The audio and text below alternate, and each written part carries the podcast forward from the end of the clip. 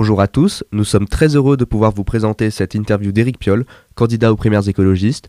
Toutefois, nous avons eu quelques petits problèmes d'enregistrement lors de l'épisode, et donc les deux premières réponses d'Éric Piolle ainsi que les questions par la suite seront d'une qualité moindre. J'espère que cela ne nuira pas trop à la qualité de l'écoute. Bonne écoute à tous. Radio. Radio. Radio. Radio Germaine. Onde politique, le rendez-vous politique de Radio Germaine.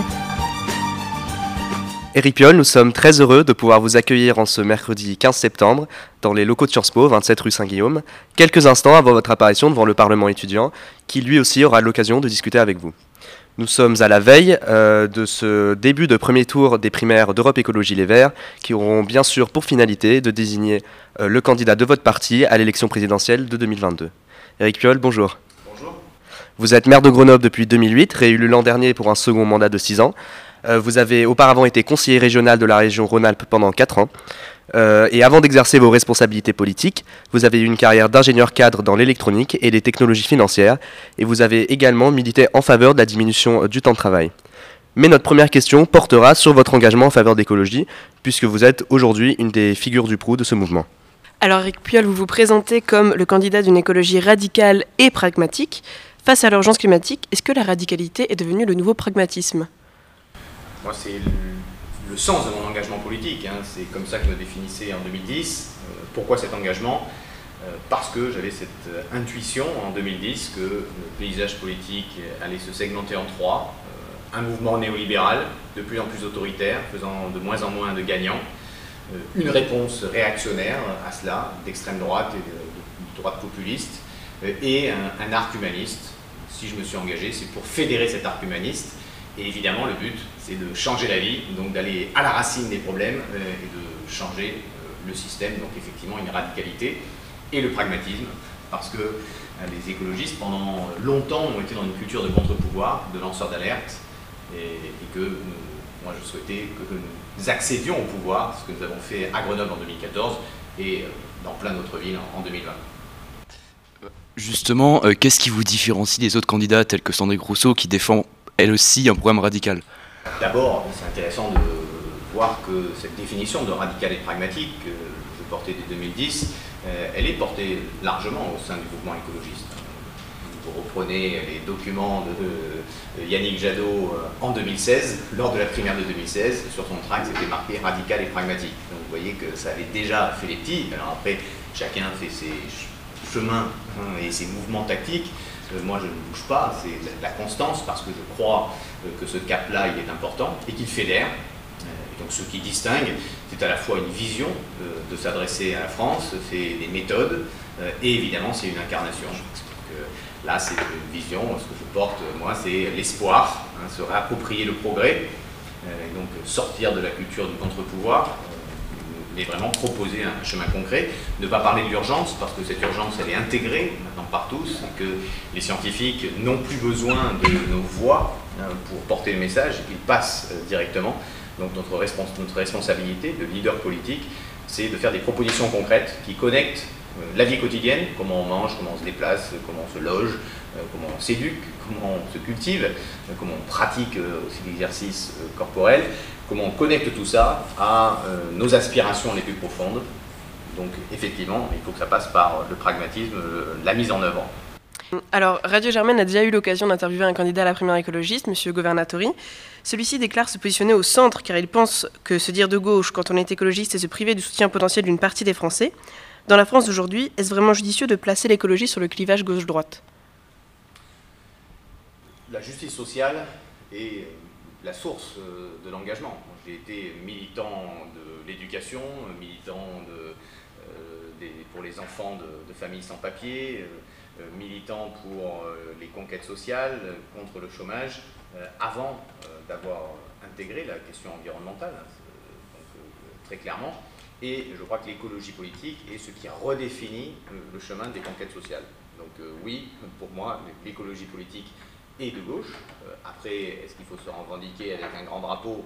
Je ne le fais pas. Pourquoi je parle d'arc humaniste Parce que je sais que face à la violence du monde néolibéral, beaucoup de gens qui n'ont pas de culture politique, pour qui gauche et droite ça ne veut rien dire, aussi parce que la gauche a trahi, retrahi et re-retrahi, et des gens qui avaient, pouvaient avoir une culture politique de droite, ben, face à la violence du modèle néolibéral, sont en train de, bouger hein, et, de se dire que oui, les questions sociales et environnementales sont liées, que oui, il faut donner un, avenir à nos enfants, et donc que oui, il, faut aller par là. Vous évoquez depuis le début de cet entretien beaucoup l'idée de progrès, parce que vous été chef d'entreprise, notamment dans, spécialisé dans les technologies, la gestion des, technologies financières. Il me semble que vous avez créé une entreprise en 2001. Comment vous, quelle place accordez-vous à la technologie? Dans votre programme et dans la résolution de la crise climatique et écosystémique alors, je n'ai pas été chef d'entreprise. Hein. moi, j'ai été euh, cadre dirigeant dans l'industrie, donc dans l'industrie papetière pendant 5 ans, dans l'industrie électronique pendant 10 ans, euh, puis euh, dans l'industrie de l'énergie et un peu dans celle du, biomédical. donc, je n'ai pas été chef d'entreprise, j'ai été cofondateur avec 8 copains d'une entreprise qui fait de la techno, effectivement, des matheux, des, des, mathématiciens qui sont issus de l'INRIA. la technologie est au service de nos vies. Voilà, donc euh, euh, ce qui est important, c'est euh, de voir que cette technologie aujourd'hui qui a été mise au service du profit, au service de l'accumulation de rente, de situation de rente, celle-là n'a pas de sens et que notre nouvelle liberté, c'est aussi ce rapport, hein, comment on contrôle notre puissance technologique. nous voyons bien que dans les questions de bioéthique, hein, nous pourrions cloner euh, les humains, et que nous décidons de ne pas le faire.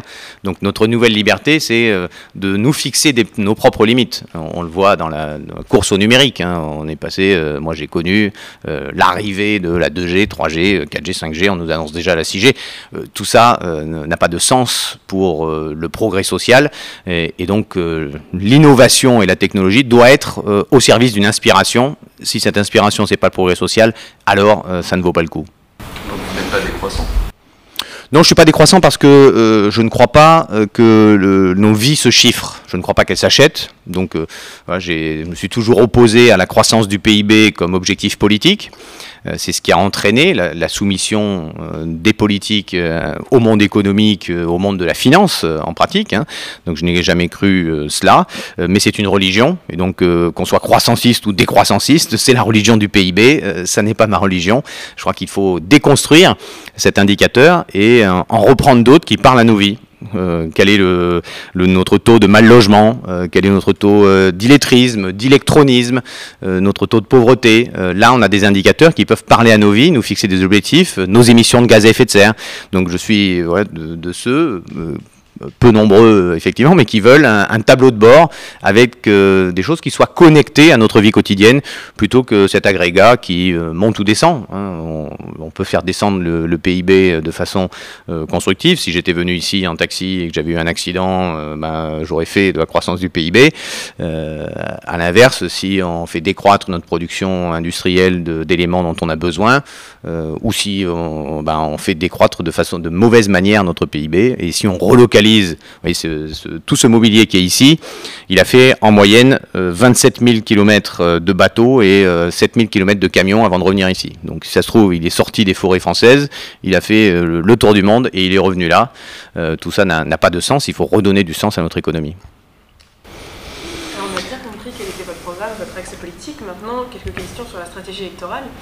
Euh, lors du municipal, des alliances locales entre votre formation Europe Écologie Les Verts, la France Insoumise, le PCF ou encore le PS ont permis à la gauche de remporter plusieurs villes. Je pense par exemple à Tours où Emmanuel Denis a été élu avec comme première adjointe euh, Cathy Munch. Est-ce que c'est un problème d'ego qui s'entrechoque au niveau national? Non, euh, c'est un problème de ligne politique et d'appareil politique et d'histoire aussi politique. Euh, vous comprenez bien que pour le Parti socialiste qui a été hégémonique pendant 40 ans, euh, c'est pas facile de, vivre euh, cet effondrement. 6% au présidentiel, 6% aux européennes, des défaites aux municipales, des défaites aux régionales. Hein. Il faut rappeler qu'avant 2015, l'ensemble des régions étaient socialistes. donc la perte de l'Assemblée, du Sénat, tout ça, évidemment, c'est pas facile à vivre. Euh, et Jean-Luc Mélenchon, qui est issu, vous regardez tous les nouveaux partis politiques, ils sont tous issus du Parti Socialiste. Hein. Delphine Bateau, euh, Génération Écologie, euh, était au Parti Socialiste depuis 30 ans. Jean-Luc Mélenchon l'a été jusqu'en 2009. Pastef, les, nouveaux mouvements dont j'ai oublié les, noms, excusez-moi, mais d'Emmanuel Morel, de, tout ça, c'est des excroissances du Parti socialiste parce que le Parti socialiste n'avait plus de logique de, cohérence idéologique, n'avait plus de projet de société. Donc pour tout cela, évidemment, c'est compliqué, humainement mais historiquement, euh, de se fédérer autour de l'écologie politique. Et pourtant, il n'y a que autour de l'écologie politique que ça marche. Alors justement, il y a un mouvement qui s'appelle la primaire populaire qui veut fédérer autour de l'écologie, de la justice sociale et d'une réforme des institutions. On les recevait lundi, des, militants de ce mouvement, et euh, ils nous disaient qu'ils aimeraient rassembler le plus possible de candidatures à leur primaire. Et vous, vous êtes actuellement dans le top 5 des hommes qui ont reçu le plus de parrainage sur leur plateforme et donc vous seriez éligible à participer à cette primaire. Est-ce que euh, vous allez vous déclarer candidat à cette primaire?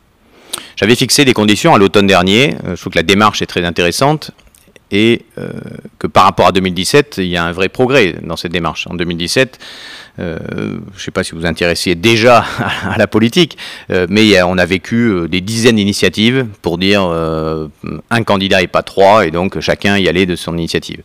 Ils ont réussi, eux, à fédérer euh, l'ensemble de ces initiatives. Ils ont réussi à faire dialoguer euh, les partis politiques et les candidats. Nous avons fait des réunions toutes les semaines euh, au printemps. Ils ont réussi à dégager des moyens. Ils ont aujourd'hui plus de salariés qu'Europe Écologie Les Verts, beaucoup plus. Donc tout ça à être riche.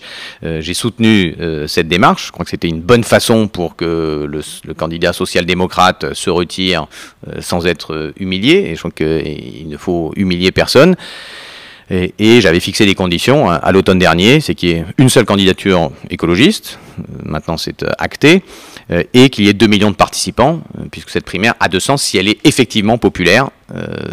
là, malheureusement, hein, il y a une sorte d'abstentionnisme militant qui fait que ça a été lancé le 11 avril, donc il y a 5 mois. Euh, et on constate que pourtant ce qu'on sent hein, dans le pays, hein, cette volonté d'avoir un seul candidat, on nous le dit partout, c'est vraiment une attente, mais ça ne se traduit pas euh, en engagement. Et il y a aujourd'hui, je crois, 88 000 euh, inscrits. Donc je ne vois pas comment ça va pouvoir être possible dans le calendrier qu'ils se sont fixés et on ne peut pas repousser les calendriers, maintenant il faut avancer. Et donc si ce n'est pas possible par cette voie-là, est-ce que vous, vous seriez possible à vous alliés avec d'autres candidats, peut-être sous leur candidature ou sous la vôtre sous leur candidature, ça n'a pas de sens, puisque je pense être le seul en capacité de fédérer de ceux qui ont cru dans Emmanuel Macron et dans la nouveauté qu'il a portée en 2017 et qui ont rompu avec le macronisme, euh, jusqu'à ceux qui ont suivi l'espérance de Jean-Luc Mélenchon en 2017, mais qui voient bien que c'est pas là que ça va gagner. Donc euh, non, les écologistes, euh, aujourd'hui, ça n'a pas de sens d'aller se ranger derrière une, candidature social-démocrate. on sait qu'elle ne gagnera pas qu'elle n'est pas en capacité de fédérer. Ça n'a pas de sens d'aller se ranger derrière Jean-Luc Mélenchon non plus. Donc c'est bien autour de l'écologie politique que peut se faire ce rassemblement. C'est ce qui a été montré d'ailleurs, euh, y compris euh, aux dernières régionales, euh, malgré l'échec. Un des seuls endroits où l'union a été possible, c'est autour de l'écologie politique. Pas derrière, mais bien autour. Vous n'êtes donc pas étranger à la dimension très sociale de l'écologie, on l'a vu récemment avec l'expulsion du jardin de Bervilliers. Euh, justement, que proposez-vous pour, pour, impliquer chaque catégorie de la population, que ce soit les agriculteurs, les femmes, euh, les précaires, les citoyens des banlieues, euh, autour d'une modification en profondeur des schémas actuels de la société, de nos modes de vie, de nos rapports à la politique? Il y a d'abord à déverrouiller la démocratie. Donc, ce que j'ai proposé au printemps, c'est, dès mon arrivée à l'Élysée, de faire un référendum euh, immédiat qui se tiendra au moment des législatives, donc les législatives c'est le 12 et 19 juin, euh, qui introduisent euh, le référendum d'initiative citoyenne dans la Constitution et qui nous permettent ainsi de continuer à réformer notre Constitution ou de passer à la sixième si on le souhaite, mais de nous donner les outils pour le faire.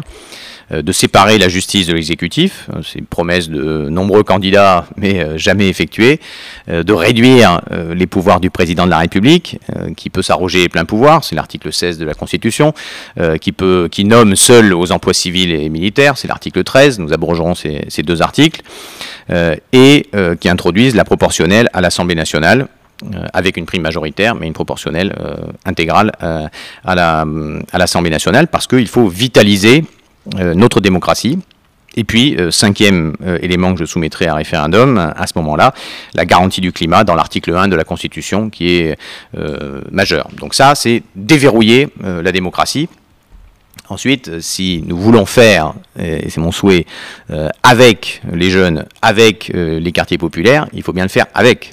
j'étais dimanche dans les quartiers populaires d'Angers, j'étais lundi au Mas du Taureau à, à Vaux-en-Velin. J'y passe du temps. Pourquoi? Parce qu'il n'y a que en y passant du temps et en faisant avec qu'on arrive à embarquer. Ça n'est pas juste en essayant de les convaincre, ça ne fonctionne pas comme cela. Ils ont été euh, trahis, retrahis. Euh, donc il faut faire avec. Et, c'est ça que nous faisons à Grenoble et c'est ça que je propose aussi pour la France. En parlant des, jeunes d'ailleurs, ce quinquennat c'est celui de la dernière chance pour limiter les effets climatiques euh, de, la crise climatique à l'horizon 2050 selon plusieurs experts. Les jeunes peuvent-ils vraiment vous faire confiance pour prendre les mesures qui s'imposent à l'ambition ou à laquelle ils s'imposent pour protéger leur avenir? Je crois qu'ils n'ont pas à faire confiance, ils ont à, s'engager. Ce que je propose, c'est euh, le vote des 16 ans, euh, c'est dans les élections proportionnelles euh, d'imposer qu'il y ait tous les quatre candidats un candidat de moins de 30 ans pour qu'on donne de la place à la jeunesse dans la vie politique et qu'on assure cette vitalité que l'on voit dans les marches climat et dans les mouvements de jeunesse, qu'on la retrouve dans la démocratie. Peut-être un mot euh, sur le fait que c'est euh, le quinquennat de la dernière chance. Euh, on ne peut pas dire ça. Hein. La, vie est un continuum. Et ce que nous disent les experts du GIEC, c'est que chaque dixième de degré va compter. Donc il n'y a pas de barrière, on dirait tiens ça y est on a passé les 1,5 degrés, c'est fini, on pose les clés, on va tous mourir. Ça, ça n'existe pas. Chaque dixième de degré euh, que nous arriverons euh, à éviter euh, sera une amélioration de nos conditions de vie ou une non-dégradation de nos conditions de vie partout sur la planète. Donc, ça fait 50 ans le rapport Midos, hein, le, rapport du Club de Rome, la croissance infinie dans un monde fini qui n'existe pas et la dégradation de, l'environnement, ça fait 50 ans. Donc 50 ans d'urgence, ça n'est plus une urgence. C'est-à-dire qu'il nous faut agir, oui, mais c'est pour ça que je ne parle pas d'urgence, moi. Euh, je crois que chaque dixième de degré euh, est importante. Et ce que nous devons proposer, c'est là des propositions concrètes pour atteindre les objectifs euh, que nous sommes fixés. et pour les miens, c'est 55% de réduction des gaz à effet de serre en 2030. C'est la neutralité carbone en 2045. Peut-être même que pour 2030, il nous faudra monter ces objectifs. Hein. Le Haut Conseil pour le climat nous le dira au fur et à mesure. Mais surtout, il faut arrêter de faire la planification de long terme et commencer à agir partout. Euh, c'est ça qui est fondamental. Mais chaque dixième de degré comptera. Donc, euh, je vous le redis, euh, il n'y aura pas, il n'y a pas un mur après, après lequel c'est fini, on pose les clés et on attend la mort. Désormais, une autre question. Imaginons que vous gagnez la primaire, que vous gagnez ensuite la présidentielle et que vous gagnez présidente. Ça, ça va, j'imagine. Comment vous assumeriez le rapport de force avec des acteurs extrêmement influents aujourd'hui, tels que les lobbyistes, les grandes entreprises encore très autonomes et peu contraintes par les mesures écologiques? Les élus aussi également à l'Assemblée, parce qu'il faudra gagner euh, la majorité ensuite euh, autoriser les élections législatives de juin. Ben, voilà, je, je, lutter contre les lobbies, je l'ai montré toute ma vie, ma vie professionnelle. J'ai été licencié parce que j'ai refusé de faire un plan de délocalisation que voulait m'imposer mon chef texan. Donc, si la question est de se dire est-ce que j'ai le courage de tenir mes engagements, vous avez dans mon parcours cela. vous avez vu qu'à Grenoble, nous avons supprimé la pub. Là aussi, les lobbies sont extrêmement puissants nous avons tenu et euh, nous avançons clairement. Par contre, oui, et alors supprimer, je veux dire, on s'entraîne à être courageux, c'est pas inné. Euh, donc euh, c'est en regardant le parcours des gens, leur constance et ce qu'ils ont fait que vous pouvez leur faire confiance pour l'avenir et vous dire que oui, ils seront à la hauteur. Et donc, euh, de fait, euh, je ne donne pas prise au lobby. Et euh, de fait, nous avons des stratégies, mais que de fait, ces stratégies, ben, par définition, si on veut qu'elles soient efficaces, il ne faut pas qu'elles soient publiques. Mais je crois aussi que le signal que sera envoyé à l'ensemble des lobbyistes et à l'ensemble des puissances financières par la victoire de l'écologie politique en avril prochain sera un signal extrêmement fort et que nous aurons besoin dans le quinquennat. Nous aurons besoin de la société civile, des syndicats.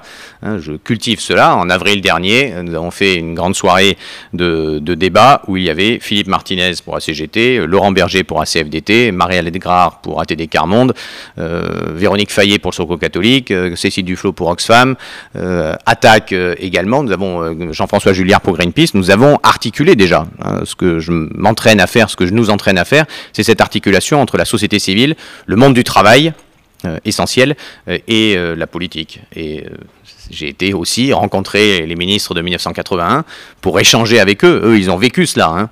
La victoire, la puissance des lobbies et le retournement. Et donc, c'est important de tirer expérience. C'est pour ça que j'ai été les voir, pour qu'on ne fasse pas deux fois les mêmes erreurs. Alors, donc vous êtes maire de Grenoble et vous avez comme objectif de lutter contre le réchauffement climatique au niveau local. Si vous êtes élu président de la République, vous devrez mener cette lutte sur le plan international.